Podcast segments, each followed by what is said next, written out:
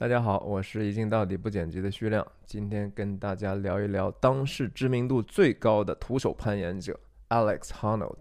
中文名翻译叫亚历克斯·汉诺德哈。我相信大部分人知道他是源于2019年奥斯卡最佳纪录长片《Free Solo》这一个片子，从中知道了他这个人，知道了他这个壮举，就是徒手攀爬 El Capitan 这么样的一个岩壁的行为。那刚好是这个片子在获奖的时候，我和我太太和我孩子，我们那时候在我们加州的 Yosemite National Park 优胜美地国家公园，也就是 El Cap 所在的这个风景如画的国家公园里哈。然后我们站在这个巨大的岩壁底下，一方面惊讶于。大自然神工奇妙的造物的这样的一个美妙的岩壁啊，一方面也更加惊叹于 Alex 所能做到的这样的一个壮举。那陆陆续续后来，我其实听了很多 Alex 的一些演讲啊。那他最近其实也上了这个我特别喜欢的 Joe Rogan 的 Experience 的播客，两个人聊了三四个小时，然后非常非常多电影之外、纪录片之外我所不了解的一些信息。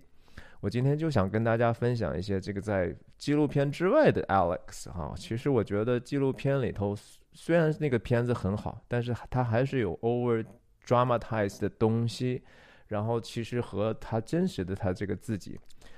还是有一定的差距。然后包括我看到他的这些，呃，听到他的很多说法的时候，也激发了我的一些想法。比如说，呃，到底天赋是有多么重要啊？然后包括就说人在这个舒适区，呃，和这个挑战未知的这些方面的一些艰难的选择。好，我们就先聊一聊我。我觉得很有意思的，他讲的一个自己的故事哈，在他还没有大红的时候哈，啊，这个这个镜头是我们当时去去 Yosemite 路上用手机拍的哈，那远方那个那就是著名的 Half Dome，也是优胜美地最著名的景点吧。Alex 在没有大红之前，他徒手攀爬过这个 Half Dome，然后他在爬的这个攀爬的过程中呢。突然就偏离了，他就意识到他其实偏离了原来设计的一个路线，他找不到一个特别合适的一个抓手和一个踩点，他左试试右试试啊，都觉得说，哎呀，这越来越糟了。他觉得说下一步他真的可能会掉下去，在那个过程中，他说大概有前前后后有三十秒的一个脑脑中的一个 panicking 哈，就是一个恐慌。但是他这个恐慌，他也慢慢意识到，就是我不能恐慌下去，因为恐慌首先消耗大量的体力。另一方面，其实你在岩壁上，他他你也一直待着，也是一种巨大的消耗。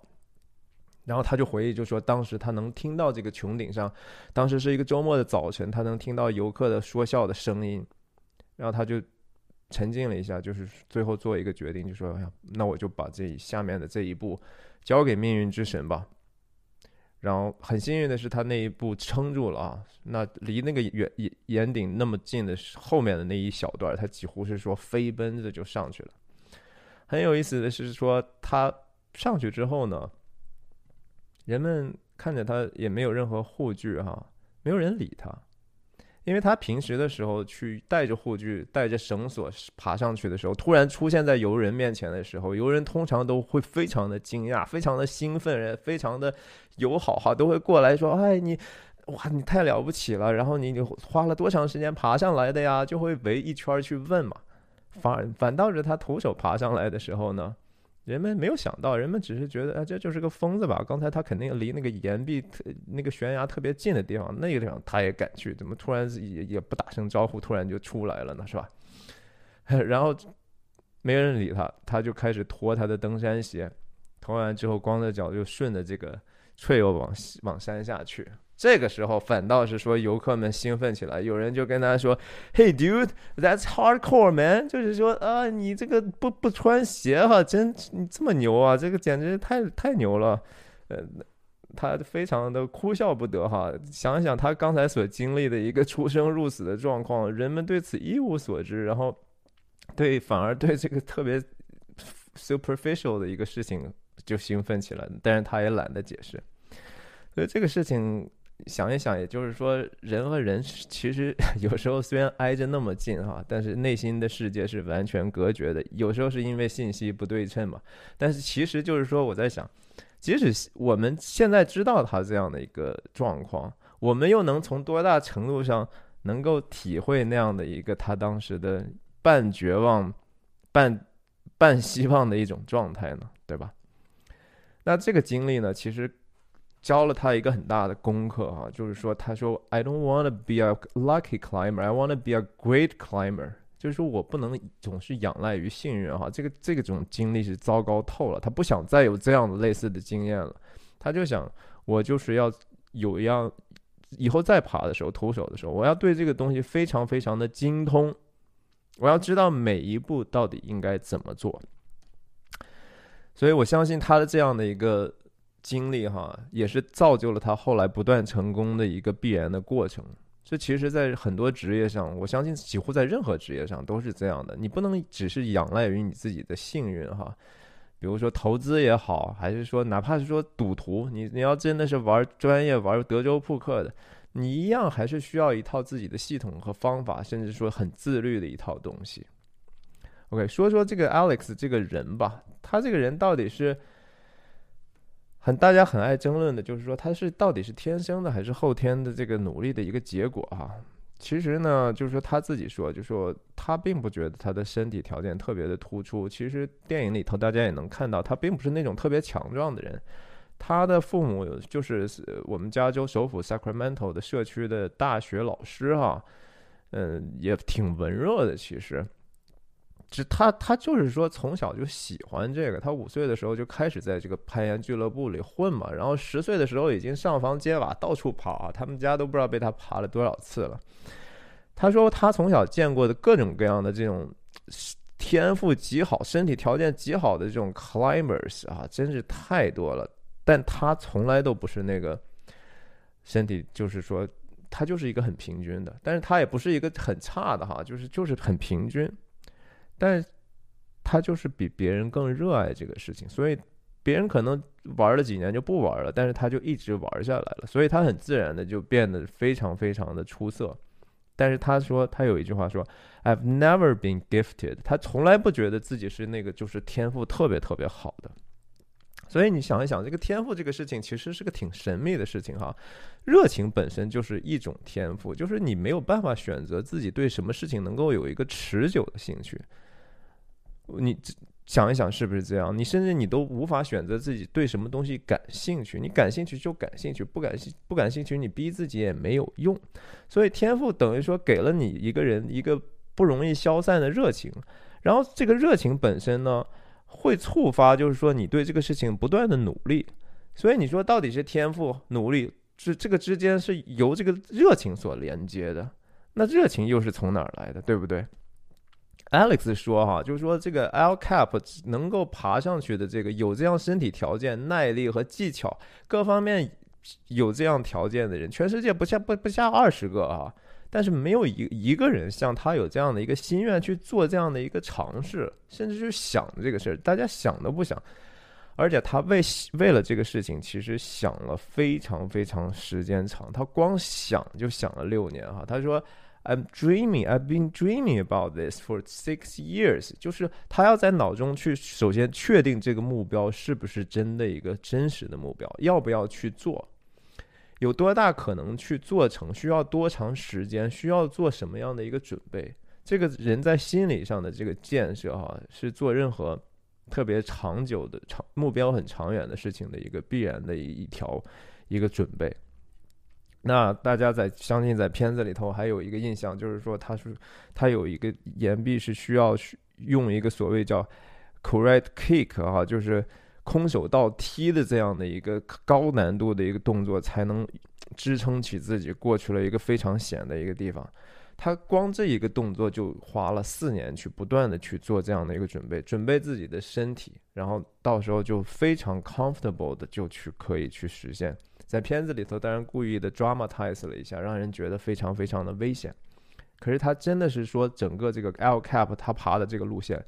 到了最后，经过那么多年的上上下下六十多次的这种仔细的这种琢磨哈，他可以记得每一个这样的一个凹陷的点，他知道每一步应该用什么样的一个动作去完成，在他脑子里头，这就是一个像计算机指令，或者说在这个剪辑里头的 timeline 的这个 sequence 一样，他只要去按原来的这个计划去执行就好了，什么事情都不需要去想了，他已经不需要。付出任何的这个 mental effort，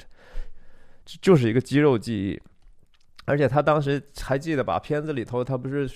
说明天去吧，结果就下雨了。下雨之后呢，他不得不延期，因为下雨会带来很多新的变数。他本来在岩壁上用很多石粉、滑石粉去做的一些标志。就没有了，他得重新再爬个几遍才能去完成这样的一个事情。而且他爬的时候，并不是一个身体就是最佳的状态。根据他自己来讲，他是一个说，他说我只是当时觉得心理上哈已经达到了一个最优点了，所以他第二天就开始真正爬了。然后他他在这个演很多演讲里头都提到哈，就是说当天早晨的时候。当他面对这个巨大的 L cap 的这个掩体的时候，仍然是心心心心存敬畏的哈，仍然觉得我还是那么高，还是那么险。可是这个和他过去几年的时候的感觉已经大为不同了，因为他已经做好最最。最完整的准备了，然后在他往上爬的时候，那他真的就是一边欣赏的这个鸟叫哈风景，然后他独特的这样的一个视角，甚至阳光微风，让他觉得就是说这个事情是非常可以享受的，他完完全全整个过程在享受这样的一个事情，所以我相信这也是很多成功的人，当他的职业到了那样的一个阶段的时候，他真正做事的时候就已经成为一个非常从容的享受哈。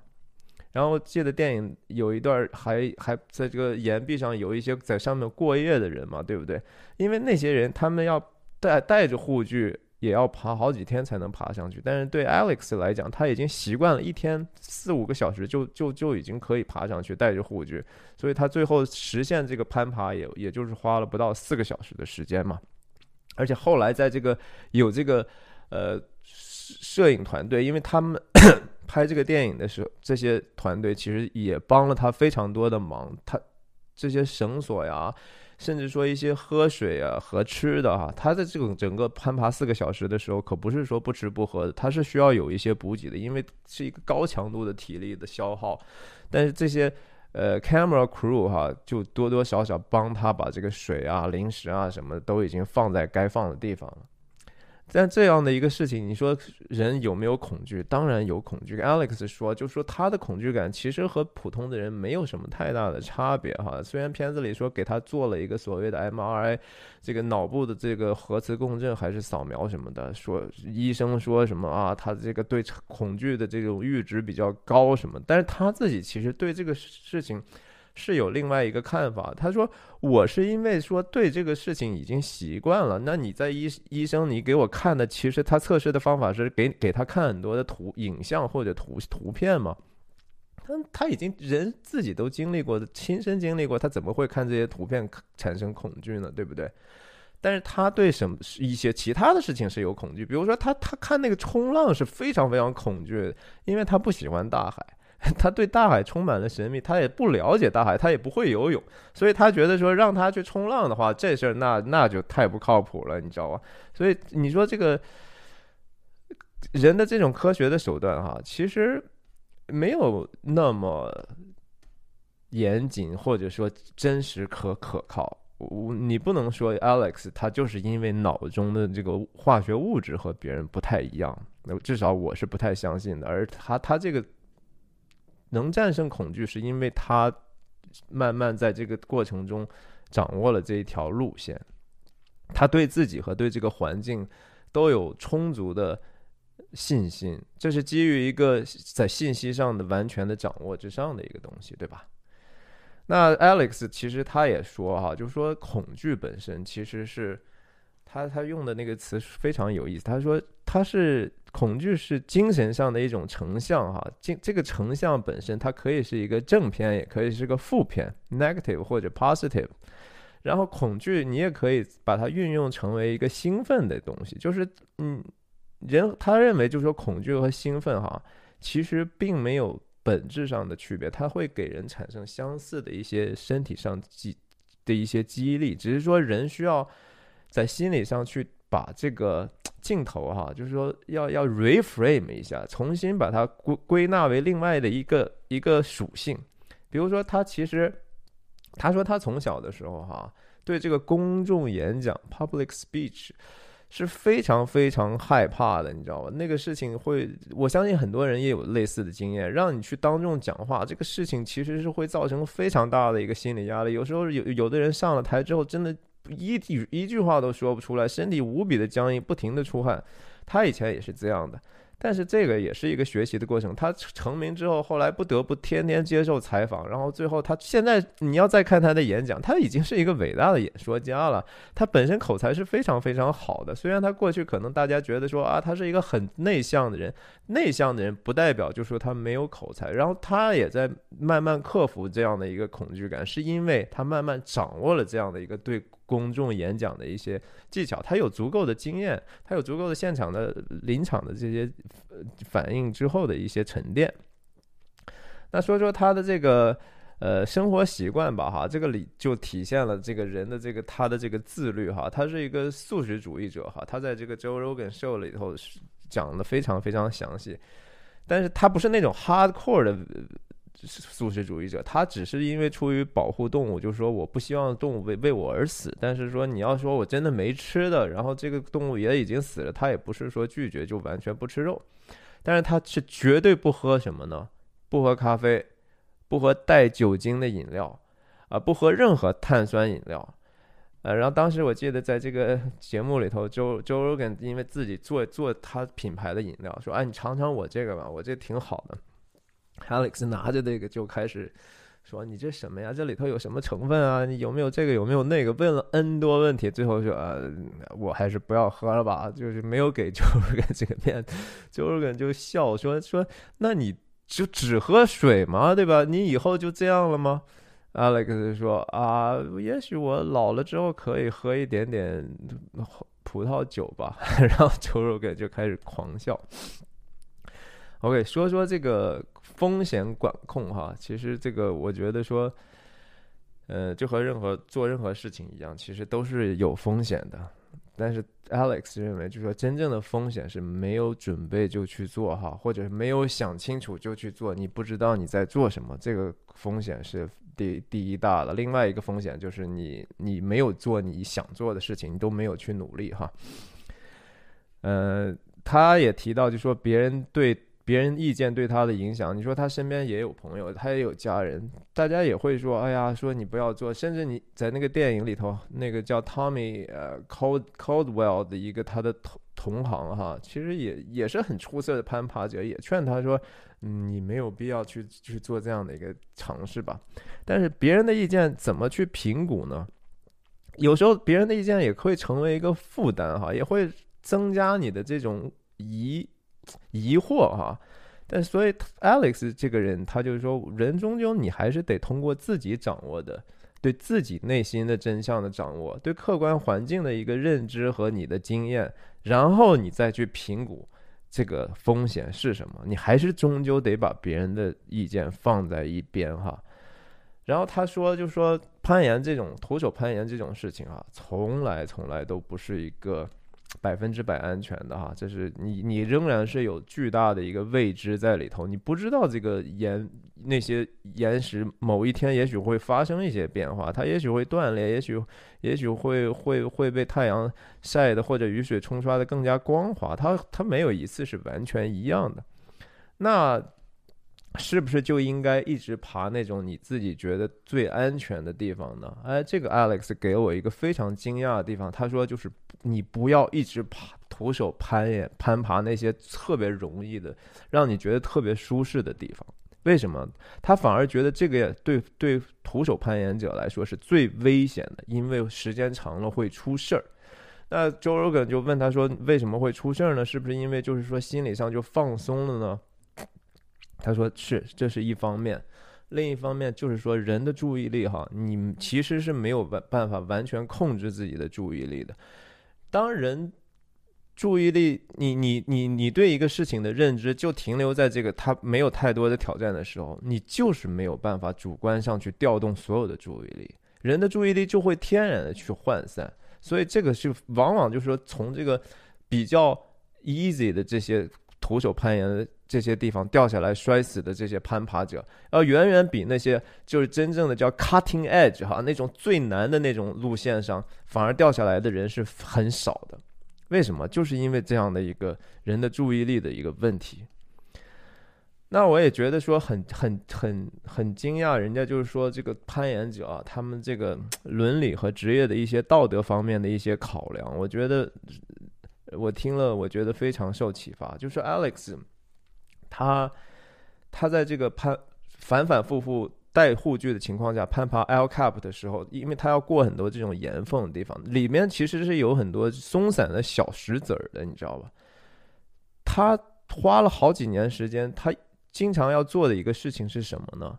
就是去背一个书包和他的搭档，然后去那个岩缝里去收集那些所有的松散的小石子儿，放在书包里头，因为他觉得说。这个东西，当他爬的时候，万一掉下去的话，对底下的游客也好，其他的攀爬者也来好，那都是非常非常致命的啊！所以他专门他们花了很长的时间去 clean up 这些东西。但是对他来讲，这个事情本身是非常非常枯燥和可笑的哈！你想费那么大的功夫上去，其实就是为了背一包破石头，根本没有任何价值的石头下来，听起来是挺可笑。但是其实，在这样的一个过程中，他们有时候也会有一些老鼠啊和鸟啊，在这些石缝里头哈，突然出来一下。如果你没有这样的一个经验呢，你说你徒手攀爬，突然是你你手上爬上来一个蜥蜴，你没有受过这样的训练和经验的话，你也会影响你的这个 performance，甚至会造成一个极大的人身的威胁的，对吧？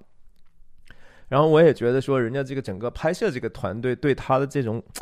安全的这种考虑是非常非常周全的，就是尽可能不要给他增加任何的一个心理负担，然后连他的这个麦克风都不会让他用一个那个拉巴列放在他他胸前，因为觉得说会影响他的这个攀爬的能力，就是找了一个特殊的一个办法，然后最后放在他那个放那个滑石粉的那个袋子里头，完全不影响他的攀爬，重量也刚刚好，基本上可以忽略。所以人和人的这种信任哈，我觉得在这个在这个。整个的这个 project 里头，就 free solo 这个里头体现的是非常非常美美好的。你像这个这个导演之一哈，制片人之一叫金国威吧，这个应该是一个韩国裔的一个电影人，也是本身也是一个攀爬的爱好者。当 Alex 登顶呃 L cap 的时候，他真心的为他高兴啊，是吧？一方面是他们他们这个。这个 film 真正得到一个巨大的 pay off，但是他同时他们也有一个巨大的，因为他们之间产建立的这种关系和信任哈，这是真的是生死相相濡以沫的这样的一个生死之交哈，人和人之间的尊重和信任，在这种合作里头实在是太重要了。最后说一说这个 Alex 成功之后的一些故事哈。首先就是说，在片子里头，他那个女当时的女朋友啊，很多人也诟病说，哎，你这个人好像挺不近人情的，对这个男女关系好像也挺没什么感觉，对对女朋友好像也不是那么热情。但实际上呢，Alex 还是蛮蛮执着的哈。他在这个爱情上，最后呃，二零二零年去年的时候就和他这个女朋友就结婚了。然后他他这个。甚至在他的影响下，他这个妈妈哈，在六十六岁的时候，带着护具，居然也爬上了 L cap 这样的一个地方，成为这个年纪至今年龄最大登顶的这样的一个记录保持者，然后。Alex 本身这个也买房了哈，他后来就定居到这个内华达的拉斯维加斯哈，Las Vegas 赌城 Vegas，Vegas 他觉得挺好的，是不是说因为那这个地方呃叫 Strip，就是那个赌赌赌城那一块好，而是因为他旁周边有很多这种可以让他去经常锻炼攀岩的这种地方。其实你要你要去过 Vegas，你就知道它旁边还是真的是一堆红色的山体，还挺好看的。但是大部分人都都不会注意嘛。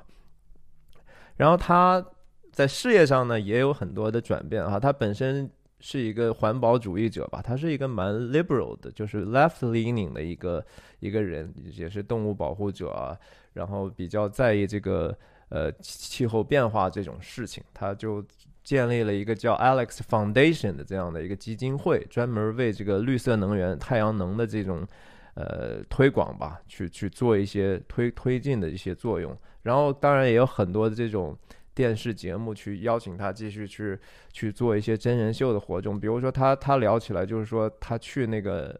南美那个委内瑞拉吧，最著名的那个 Angels Fall，An Angels Angel Falls 好像就叫就是那个《飞屋旅行记》里头那个非常 iconic 的那个大瀑布，落差极大的那个瀑布，他去那儿也徒手攀攀爬了一次。反正就是，当然他过了一个非常令人羡慕的一个人生嘛，是吧？所以就是说我我从他的故事里头，就是自己的感慨，就是说，人是应该建立一些对自己来讲哈稍微伟大一点的目标。你你也许没有没有像他这样这么夸张的目标，但是还是在你能力之外，你可以去设立一个伟大的目标，但是确实需要。在这个目标上呢，付出持续的微小的这样的一个不持不不间断的努力，我觉得他真正带来，就说，就像他说的一样，真正带来满足感的是这个 mastery 哈，是你掌握了某一个事情之后的这种喜悦，是一个自我成长的喜悦，而不是说突然有一下你你突然成功了一下那股幸运，那个幸运是。不不可靠的，而且它是它是会被用完的吧。然后要预备尽可能广泛的经验，就是说当未知出现的时候，要尽可能让那个未知的东西呢掉入在你已经有的这个经验上。你这个经验就需要去不断的去扩展，所以很多时候即使是跟别人交谈，也是常常是有益的。最后呢，我又还是回到就说圣经上所罗门的一段话哈，他讲的就是说。他在圣经的传道书上说：“凡你手所做的事情，要尽力去做。”哈，这是这是几千年前的人们就是这么说的。但是同时他又说：“但是快跑的未必能赢，哈，力战的未必得胜，智慧的未必得粮食，明哲的未必得资财，灵巧的未必得喜悦。所临到众人的。”是在乎当时的机会哈，这个机会也是很重要。一方面就是说自己真的是不能放弃这样的一个努力，另一方面也要认清，就是说很多事情的成和败，并不是你一个人所能够控制的。那其实有机会，我觉得说关于机会这个事情呢，聊一聊另外一个美国的一个登山者哈，叫 Fred Beckett，也有一个纪录片，不是那么有名，叫 Dirt Bag 哈。我们就可以看到，那是另外一种人生，是一种，呃，恣意妄为哈、放浪形骸的一个攀爬者的故事。然后看看他是怎么样去错失一些机会的。那他这个错失的机会又对他的人生的影响是什么？那我今天的关于 Alex Honnold 的故事就分享到这儿，希望您能够喜欢，订阅我的频道，分享我的视频，谢谢大家。